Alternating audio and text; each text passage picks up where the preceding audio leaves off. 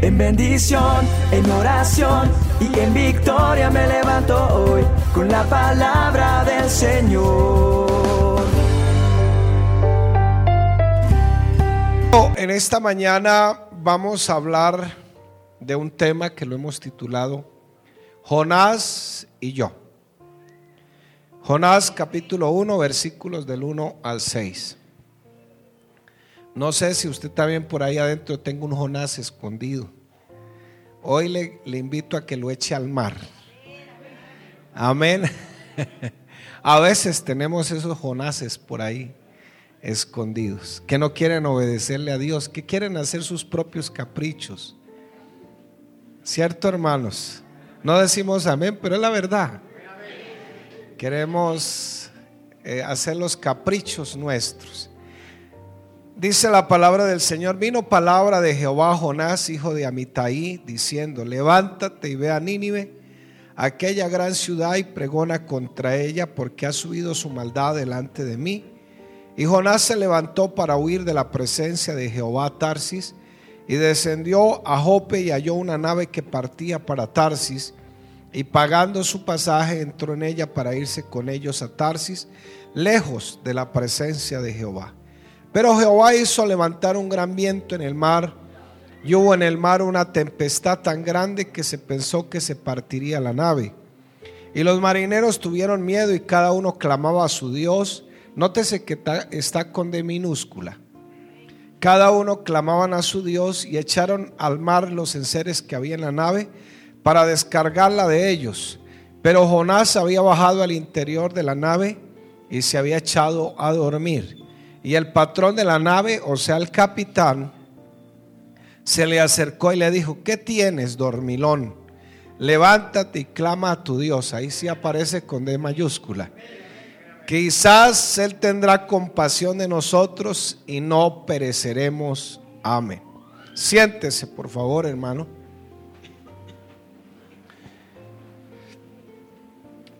Bueno, hay muchas, muchas ideas encontradas acerca de por qué Jonás no quería ir a Nínive. Nínive pues era una potencia en esa época. Eh, esa ciudad o ese pueblo se había, se había caracterizado porque eran muy, muy violentos. Y ellos afirmaban su autoridad con violencia le cortaban la cabeza a las personas. A los que se esclavizaban le sacaban un ojo. A los hombres en su mayoría los castraban. Entonces, eh, en cierta ocasión, cuando ellos invadieron un pueblo, le cortaron la cabeza a todos los del pueblo y las amontonaron para que la gente se diera cuenta de que se diera cuenta de que ellos eran, tenían el poder y que eran violentos. Quizás eh, esa fue una de las razones por la que Jonás no quería ir. La otra razón puede ser que como eran tan violentos, tan malos, Jonás quería que Dios derramara un juicio sobre esa nación. Pero la verdad es que fuera la una o fuera la otra, a Jonás no tenía por qué interesarle, porque la orden se la había dado era el mismo Señor.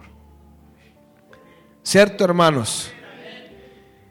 Y la orden era vaya y pregone, vaya y predique, vaya, háblele a esas personas. Y Dios sabía que se iban a arrepentir. Dios lo sabía. Dios sabía que si ellos reconvenían su manera de ser, Dios iba a tener misericordia de ellos, como la tiene de nosotros en esta mañana. Porque para siempre es su misericordia. Por eso no juegue con la salvación, mi hermano. Porque muchos de nosotros tenemos algo de ese Jonás. Y no se le olvide que hay una ley establecida por Dios que dice que lo que yo siembro de eso recojo.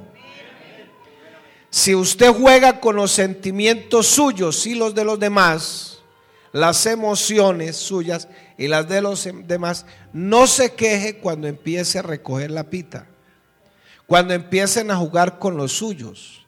Porque cuando rompemos las leyes de Dios, sencillamente estamos recogiendo lo que sembramos, no más. Por eso estamos metidos en un problema más grave y vuelvo y se lo reitero. La ley yo debía obedecerla para que Dios me bendijera. Esa era la ley de Moisés. Obedece, obedece y yo te bendigo. Pero la gracia es todo lo contrario. Dios ya te bendijo para que tú obedezcas. ¿Qué problema más grande? Porque que ya estamos bendecidos. Usted no está maldito. Si alguien se para a predicarle que está maldito, que porque su generación consultó a los brujos, que no sé qué, porque a veces predican eso. No, es que eso de pronto en el pasado quedó algo por ahí. Hermano querido, la Biblia dice que el Señor vino a deshacer las obras del diablo. Eres libre. Eres un hijo de Dios. Está revestido de Cristo. Alabado sea el nombre de Jesús. Anoche me llamaron por ahí para que fuera a orar por alguien. No fui por una sola razón.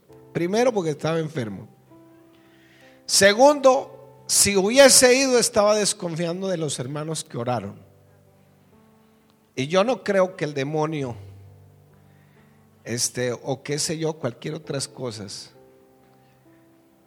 Y menos Dios vaya a dudar de la oración que tú haces. Menos que se tenga el diablo donde esté, hermano. Usted es un hijo de Dios y dice la palabra que usted y yo estamos sentados en los lugares celestiales con Cristo Jesús.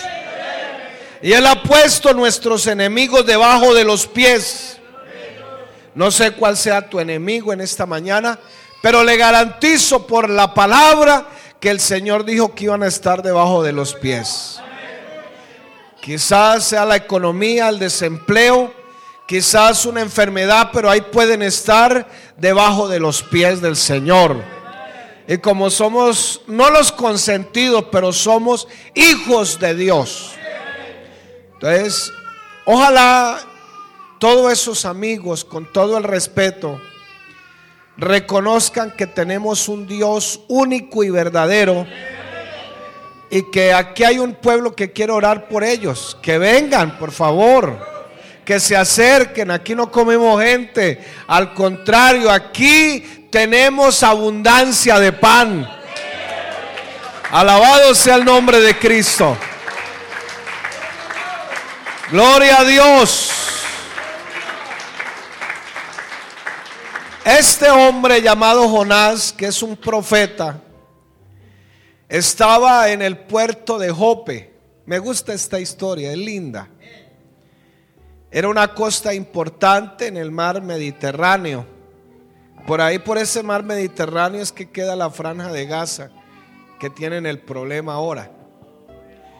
En ese lugar llegaban las maderas del Líbano, que eran transportadas para construir en esa época el templo de Salomón.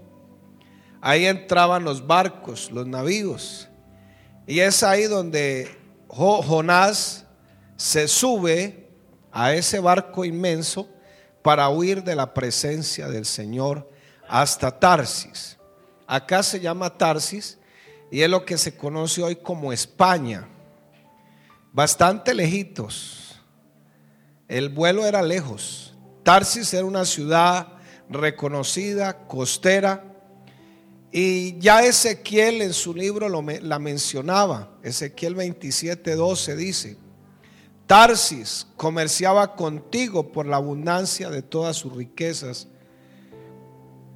con plata, hierro, estaño, plomo, comerciaban en tus ferias. Era una ciudad muy rica. Era una ciudad que eh, comerciaba con materiales.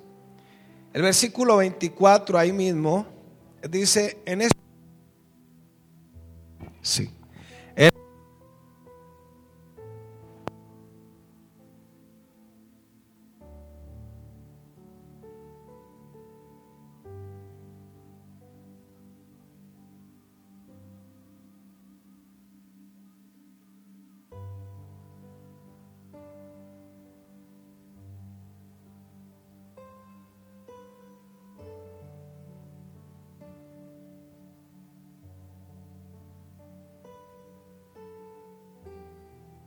Sí.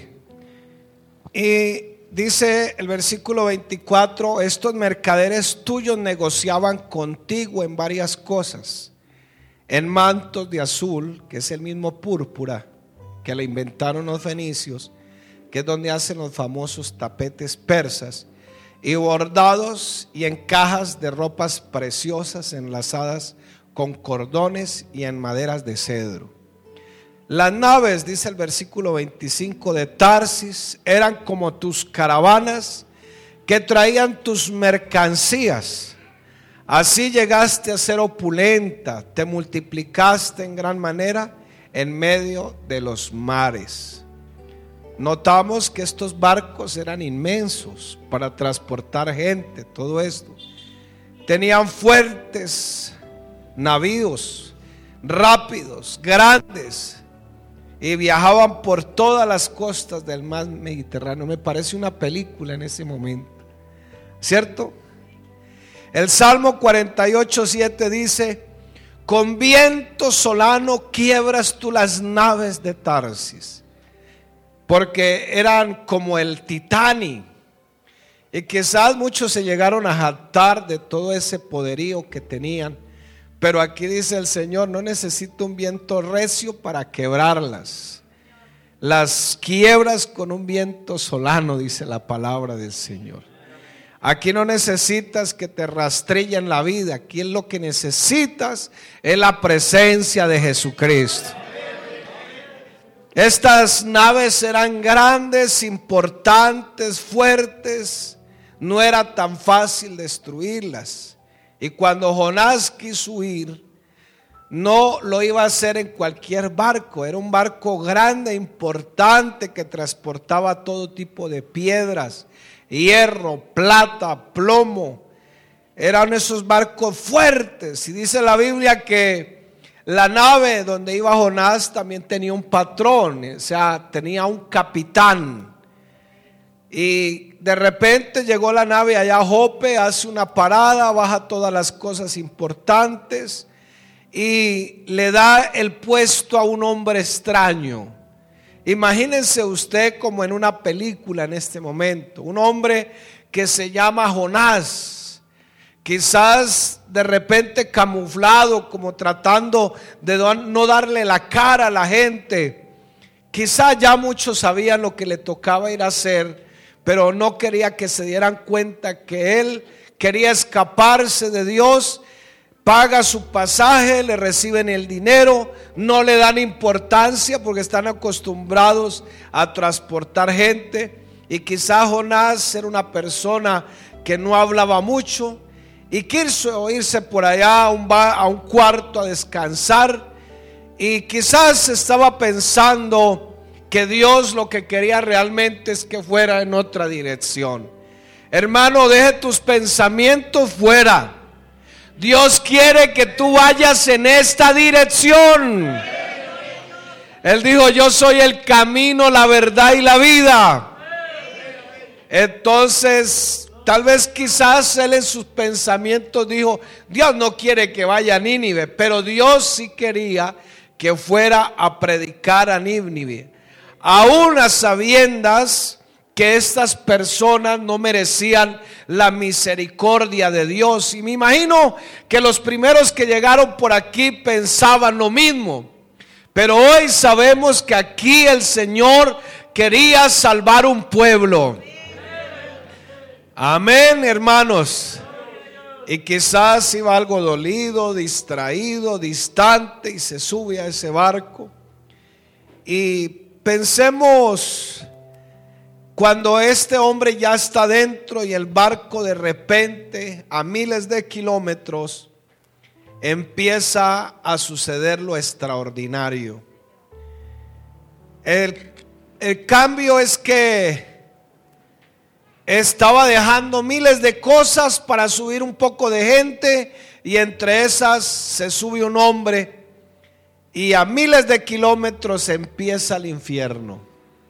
Empieza a sacudirse este barco. Y al darle una aplicación espiritual a esta nave, a este barco, ese barco puede representar nuestras vidas. ¿Y cómo la representa?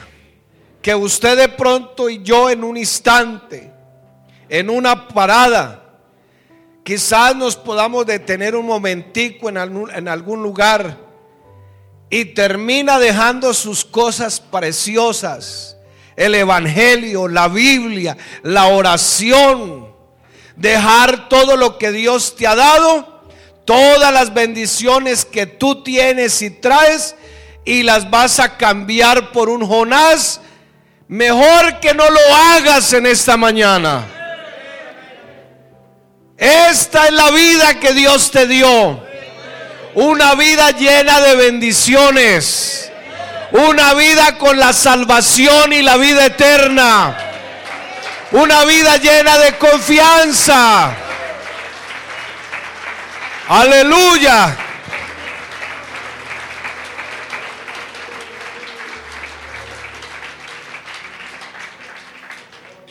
No bajes de tu barco, de tu barca, lo que Dios te ha dado. Y no montes a un Jonás. Por eso te estoy diciendo en esta mañana, tira ese Jonás al mar. Quizás has dejado tu vida cristiana, has adquirido costumbres paganas, costumbres de la cultura y has dejado lo más importante que es tu Dios. Las cosas sagradas, las cosas divinas, las has cambiado y has montado en tu barco un extraño. Primero, no bajemos del barco las cosas preciosas por un Jonás. No podemos perder de vista nuestra vida cristiana. Génesis capítulo 25, versículo 34. Entonces Jacob dio a Esaú pan y del guisado de las lentejas y él comió y bebió y se levantó y se fue. Así menospreció Esaú la primogenitura. En ocasiones me detengo y tengo que analizar lo que he hecho en la vida y lo que el mundo me ofrece. Y tengo que reconocer que no no tiene comparación alguna lo que Dios nos ha dado y lo que el mundo nos ofrece. Pero lo más complicado de toda esta vida cristiana es que a veces estamos dispuestos a intercambiar lo más precioso que Dios nos ha dado por lo que el mundo ofrece. Y estamos tan ciegos que en ese momento parece bueno porque satisface los deseos de mi carne. Pero Esaú dice, a mí de qué me sirve la primogenitura. Y quizás muchos digan, pero a mí de qué me sirve estar en la iglesia. ¿Qué me sirve obedecer a mis padres? ¿De qué me sirve a mí obedecer la palabra de Dios? ¿De qué me sirve a mí ser el principal de la familia? Algún día me voy a morir y no necesito herencia de nadie. Eso puede ser verdad. Pero no abandones lo que Dios te ha dado a este momento. Menospreció la gloria de Dios. El primogénito era el que se llevaba la bendición del padre, del patriarca. Y tú tienes la bendición del Padre más grande, del Padre de las luces. Gloria a Dios. Y lo cambió por un guisado de lentejas. Como dicen algunos por aquí, por una bobería. Por una bobería. Primera de Reyes, capítulo 21, versículos del 1 al 3. Pasada estas cosas, aconteció que Nabó de Jerreel tenía allí una viña junto al palacio de Acá, rey de Samaria. Y acá habló a Nabó diciendo, dame tu viña para que, para un huerto de legumbres, porque está cerca de mi casa, y yo te daré por ella otra viña mejor que esta. Mire cómo es el diablo. O si mejor te pareciere, te pagaré su valor en dinero. Y Nabó respondió acá, guárdame Jehová, que esa sea tu respuesta en esta mañana. Guárdame Jehová de lo que yo te dé a ti, la heredad de mis padres. Y no el heredad de tus padres, porque al fin y al cabo las cosas materiales se quedarán. Es la herencia que Dios te ha dado. Dice la palabra que vino ese rey con Nabó para que le vendiese lo más precioso que Nabó tenía en ese momento, su viña. Y estaba dispuesto a darle lo que pidiera. Joven que están esta mañana aquí. ¿Cuántas niñas que no conocen a Dios, que ya no son señoritas y que andan por ahí vagando, están buscando que tú te acuestes con ella? Joven, niña que está aquí, señorita, lo más preciado que tienes es que eres una doncella del Señor y están buscando y te están ofreciendo todo, pero no vendas lo más preciado que Dios te ha dado en esta vida. Alabado sea el Señor. No cambiemos lo maravilloso que Dios nos ha dado por nada de este mundo. Nabó no cambió su viña, no aceptó ningún intercambio. No vendas tu viña, mi hermano querido, por ningún precio. Esto es lo más importante para nosotros. Tu barca, no metas ese Jonás ahí, por favor. Filipenses 3:8. Y ciertamente dice la palabra del Señor, aún estimo todas las cosas como pérdida por la excelencia del conocimiento de Cristo, mi Señor, por amor del cual he perdido todo y lo tengo por basura para ganar a Cristo. Por eso en la vida cristiana el éxito no es tener cosas materiales ni títulos. Dale gracias a Dios porque te los puedes, se lo puede conceder. Pero el éxito aquí es tener a Cristo en el corazón. Alabado sea el Señor. Pablo dice, para mí lo más maravilloso es Cristo. Venga el que venga a ofrecerme riquezas, yo lo tengo todo con Cristo. Que me vengan a ofrecer poder, fama, dinero. Todo lo tengo por basura, por amor a Cristo. No bajes lo más preciado de tu barco y montes a un Jonás, por favor. No vale la pena no vale la pena. Esta nave deja cosas preciosas y sube un Jonás. Qué bueno que en tu corazón siempre esté Cristo. El tesoro más grande. El tesoro más grande. Alabado sea el Señor.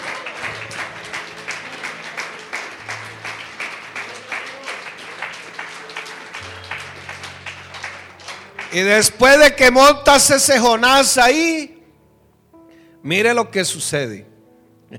Pues el problema es que no empieza ahí mientras sube. El problema es lo que empieza de ahí en adelante. ¿Cuál es el problema? Jonás 1.4. Pero Jehová hizo levantar un gran viento en el mar. Cuando estés allá fuera de la iglesia, si alguno se quiere ir, y se levanten todas estas tempestades es porque Dios quiere tenerte aquí, cerquita. Aquí, aquí. Y hubo en el mar una tempestad tan grande que se pensó que se partía en dos. Mal tiempo, gran viento, gran tempestad. Tan fuerte, tan fuerte era que el barco empezó a tener problemas. Pero ¿por qué me estará sucediendo a mí esto en la vida? ¿Por qué estoy sufriendo de depresiones? Porque ahora tengo que tomarme esto, lo otro, ¿por qué esto? ¿Por qué aquello? Quizás paraste tu barco y bajaste lo más precioso y montaste un Jonás. Y el problema no empezó cuando lo montaste sino cuando ya empezó a andar el barco y la tempestad se hizo grande, casi que no podía aguantar su peso. Algo estaba desestabilizando el barco, lo estaba destruyendo. Pastor, estoy aquí, está aquí, ore por mí, dicen algunos. Ya no aguanto más, pero montaste un Jonás. Y aunque parece a veces como ridículo, ingenuo, lo montaste ahí. Y ahora que estás en medio de la tempestad, ahí está durmiendo y no sabes por qué. Un día oré por una joven endemoniada. Y la joven, después de que el Señor la liberó, le pregunté, ¿cómo se ganó usted ese problema? Dijo, mi mamá me llevaba donde los brujos cuando tenía cinco años a que la acompañara. Y llevaba 15 años con un demonio encima. Gracias a Dios vino Cristo y Él deshace toda obra del demonio. Alabado sea el Señor. Versículo 5. Y los marineros tuvieron miedo y cada uno clamaba a su Dios y echaron al mar los enseres que había en la nave para descargarla de ellos. Pero Jonás había bajado al interior de la nave y estaba echado durmiendo como si nada pasara, pero estaba pasando de todo. Es que cuando tú montas el Jonás a la barca, no te arrastras solo, arrastras a los demás. Por eso, joven que está aquí, que no le haces caso a tus padres. Más adelante recogerás de lo que estás sembrando, pero te estás arrastrando a tu mamá, a tu papá, a tus familiares. Con esas decisiones que estás tomando.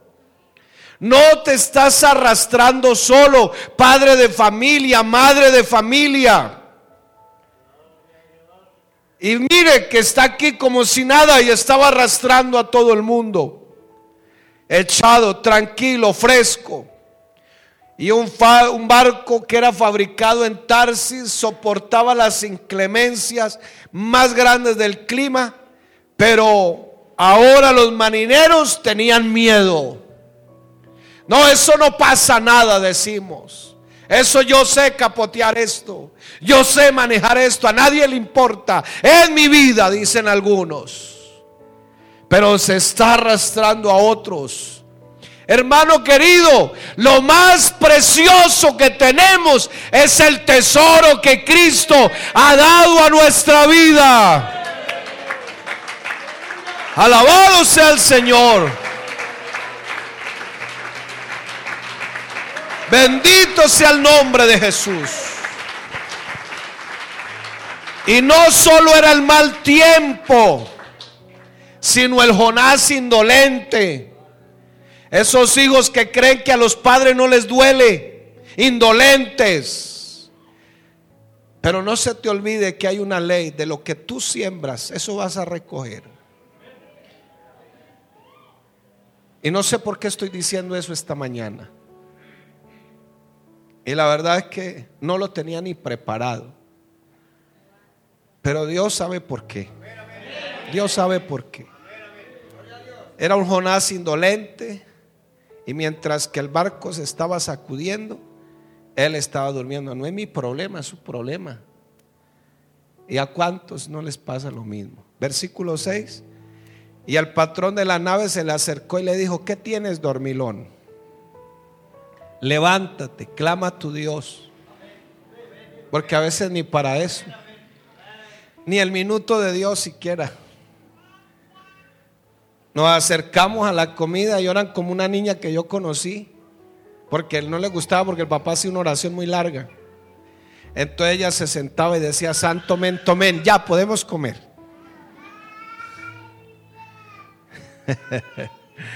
no, eso no pasa en la casa, ¿cierto? ¿Cierto, hermanos? Levántate, clama a tu Dios. Quizás Él tendrá compasión de nosotros y no pereceremos. Pero Jonás estaba dormido como despreocupado. En ese momento Jonás tenía un corazón indolente. Porque en Nínive habían personas que Dios quería salvarlas, pero Él no, pero no es lo que tú piensas, es lo que Dios quiere. Jonás no le preocupaban esas personas, solo era indolente.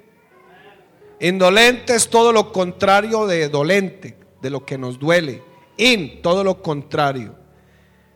Sino que también era una persona intrigante. Versículos 7 y 8.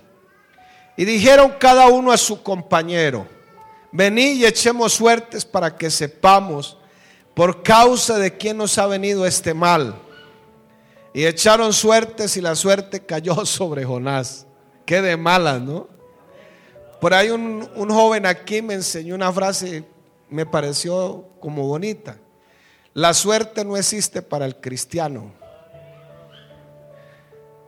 La suerte existe para los vagos, para los fracasados. Porque necesitan la suerte para que les salga algo por ahí. Pero los que se esfuerzan, los hijos de Dios lo único que necesitan es al Señor. Entonces le dijeron ellos, decláranos ahora por qué nos ha venido este mal.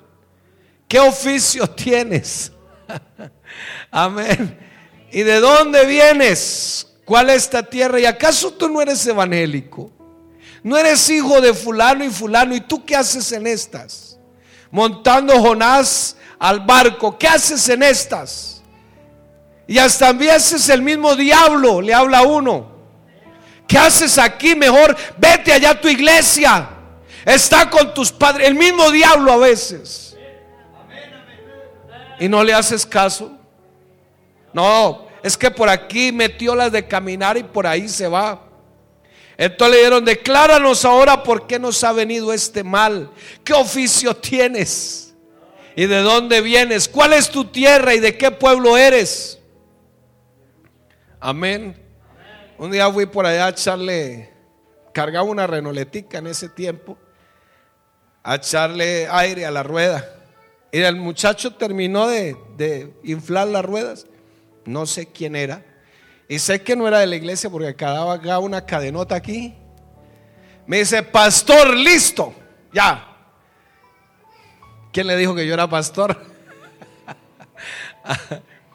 Un día venía en una, iba a una buceta, estaba aquí, creo que estaba aquí en Ocaña dando unas clases y bajaba de nuevo para Cúcuta. Y se me acerca una muchacha y me dice, usted es pastor, ¿cierto? Yo le dije, ¿le parece? Descarriada, apartada y se iba huyéndole a un problema. Porque montó un Jonás en su vida. Ellos descubrieron quién era esa persona integrante, intrigante, perdón. Y Jonás les estaba explicando que él estaba oyendo de la presencia de Dios. ¿Qué Dios tienes? ¿Qué oficio tienes? Yo soy un profeta. Profeta. ¿De dónde vienes? De Jerusalén. Soy judío y creo en Jehová de los ejércitos versículos 9 y 10. Y él le respondió, soy hebreo y temo a Jehová, Dios de los cielos. Ayer les decía a los jóvenes, tomen una decisión ahora. Pero yo sé que de ahí salieron algunos y tomaron otra decisión. No les valió. Se pasaron todo por la faja. Tomen a una decisión. Estamos viendo un tema que se llamaba un ejemplo antiguo para jóvenes modernos. Y Daniel tomó la decisión de serle leal a Dios, de serle fiel a Dios. Y estábamos orando y yo sé que más de uno tomó otra decisión. Y nadie me lo contó. Yo lo sé. Yo lo sé. Es que aquí no estamos jugando a ser cristianos. ¿Somos o no somos? Si tu barco se parte en dos, no es problema de Dios. Tú montaste un Jonás. Y le respondió, soy hebreo y temo a Jehová, Dios de los ejércitos, que hizo el mar y la tierra. Y aquellos hombres temieron sobremanera y le dijeron, ¿por qué has hecho esto? Porque ellos sabían que huía de la presencia de Jehová, pues él se lo había declarado. Aparte de que era intrigante, también era inusual ver un hombre así. Salmo 139, versículo 7, dice, ¿a dónde me iré de tu espíritu? Búsqueme un roto donde me pueda esconder de Dios. Dios tiene sus ojos en todas partes. ¿A dónde huiré de tu presencia? Dígamelo. Él antes de que te levantaras en esta mañana sabía que venías para acá. No podemos huir de Dios, de su espíritu, de su presencia. No podemos esconder absolutamente nada. Eso nos hace diferentes. ¿Por qué? Porque no es normal huir de Dios. No podemos escondernos de Él. No podemos escondernos de nuestro Creador. Él está en todos los lugares. Aleluya.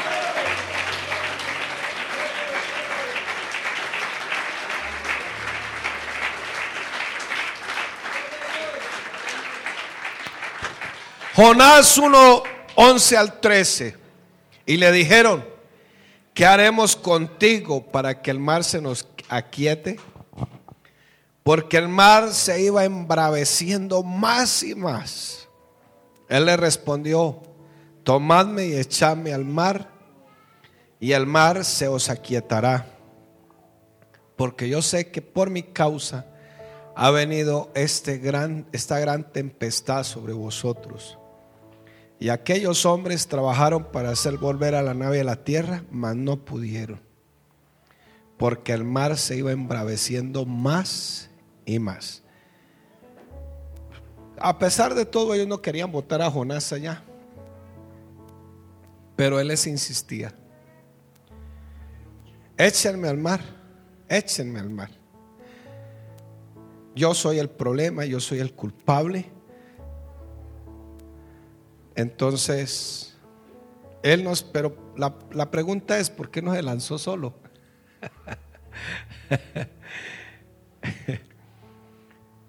Entonces, hermano querido, vaya pensando que Jonás montó para que ahora que hagamos la, la oración, lo saque a patadas, lo eche al mar, que se lo trague el mar. ¿Cierto, hermanos? Tercero, la destreza para controlar el barco. Pericia, facilidad para resolver las cosas con rapidez. No había nada externo que los marineros pudieran hacer. Esa tormenta era muy complicada. Y ese barco pues exigía una pericia. Eso se le llama cuando se aprende un oficio que solo lo sabe los que los aprenden, los que aprenden, perdón. Pero no era la externa. Tenían que empezar de adentro y por eso empezaron a tirar cosas. Pero ahora tenían que deshacerse de un Jonás.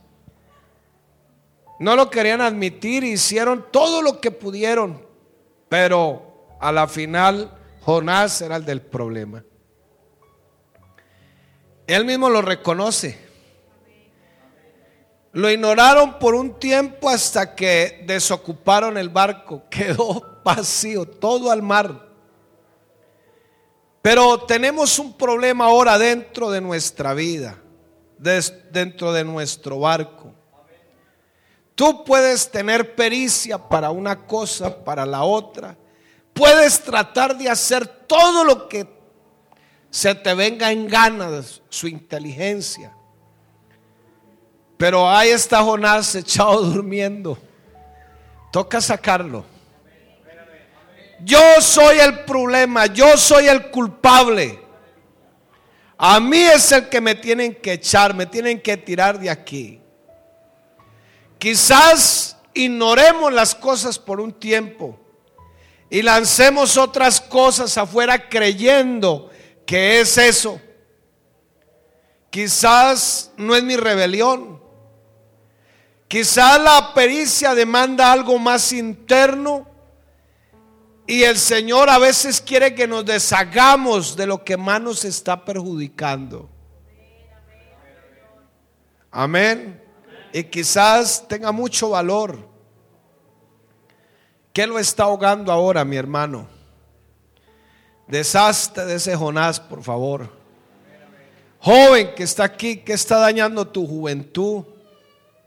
Deshazte de ese Jonás. Señorita que estás en esta mañana aquí, ¿qué te está cediendo en tu vida? Por favor, deshazte de ese Jonás. Es tiempo de hacerlo. Quizás por fuera tengamos destreza, habilidad, pericia y aparentemos lo que no somos. Pero por fuera aparentamos todo lo bueno, pero por dentro está ese Jonás ahí. Y quizás por fuera todos puedan decir, qué hombre, qué mujer, qué muchacho, qué buen cristiano.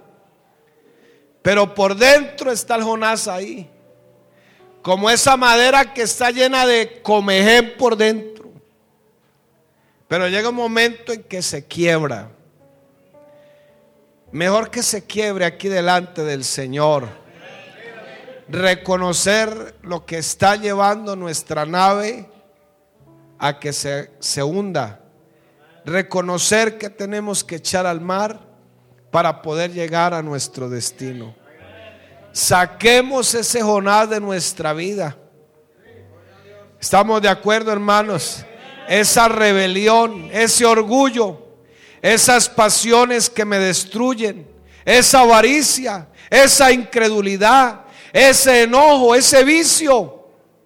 Saquemos todo eso, tiremos al mar Allá no lo va a encontrar nadie. ¿Cierto, hermanos? Miqueas capítulo 7, versículo 19. Él volverá a tener misericordia de nosotros, sepultará nuestras iniquidades y echará en lo profundo del mar todos nuestros pecados.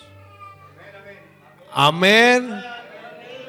Quizás tratemos de trabajar como estos marineros, haciendo una cosa la otra. Pero mire lo que dice Jonás 1.13.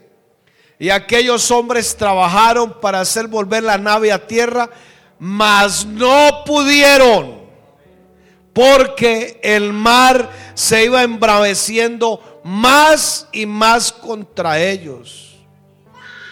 Lo mismo le pasó al hijo pródigo hasta que no reconoció que ese Jonás estaba ahí, no se arrepintió. Quizás diga hoy, estoy trabajando en mi cristianismo, en mi matrimonio, en mi juventud, en ese vicio que tengo, pero estamos dejando todo nuestro pecado. Y la pregunta, esos hombres tiraron lo que no debieron tirar. El problema era otro. ¿Cierto, hermanos? En esta mañana, versículo 14, para terminar. Entonces clamaron a Jehová y dijeron, te rogamos ahora, Jehová, que no perezcamos nosotros por la vida de este hombre, ni ponga sobre nosotros la sangre inocente, porque tú, oh Jehová, has hecho como has querido. Amén, hermanos. Empezaron a rogar y a clamar. De vez en cuando hay que orar y clamar. Y el versículo 15 dice, y tomaron a Jonás y lo echaron al mar y el mar se aquietó de su furor. ¿Sabe qué, qué ocurre cuando nosotros sacamos ese Jonás del barco? El mar se aquieta. ¿Estamos de acuerdo? Viene la tranquilidad, viene la calma y viene la verdadera felicidad porque hemos encontrado la razón de nuestra existencia. Pero mientras que mantengamos ese Jonás dentro de nuestro barco, seguramente vamos a tener más problemas, mareos, tempestades, dificultades, problemas. Y quizás no podamos llegar a nuestro destino. Muchos son infelices. ¿Por qué? Porque un día decidieron sacar a Dios y subir a Jonás sacar el tesoro más preciado y subieron a Jonás. Dice el versículo 16, y temieron aquellos hombres a Jehová con gran temor y ofrecieron sacrificio a Jehová e hicieron votos. Amén. Amén, hermanos. Qué bueno que podamos decir, Señor, esto es lo que me está intranquilizando ahora. Esto es lo que no me está dando paz. ¿Por qué no lo sacas en esta mañana? ¿Por qué no lo tiras? Amén. Cuando tiras tu Jonás, Dios empieza a bendecir tu vida de otra manera. Y temieron aquellos hombres a Jehová con gran temor, dice la palabra. Incluso el mismo Jonás que está ahí, ese problema que tienes, está gritando ahora mismo que te saque de ahí lo botes. ¿Es así o no es así? Porque no estás en paz, no eres feliz, no tienes libertad. Saque eso que tienes ahí, mi hermano.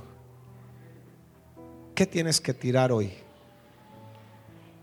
Piensa, ¿qué te está haciendo infeliz en esta vida? Quizás el barco se ha detenido un momentico y todo iba bien pero hizo una parada. Póngase en pie, mi hermano, en esta mañana. Gloria a Dios. Gloria al Señor.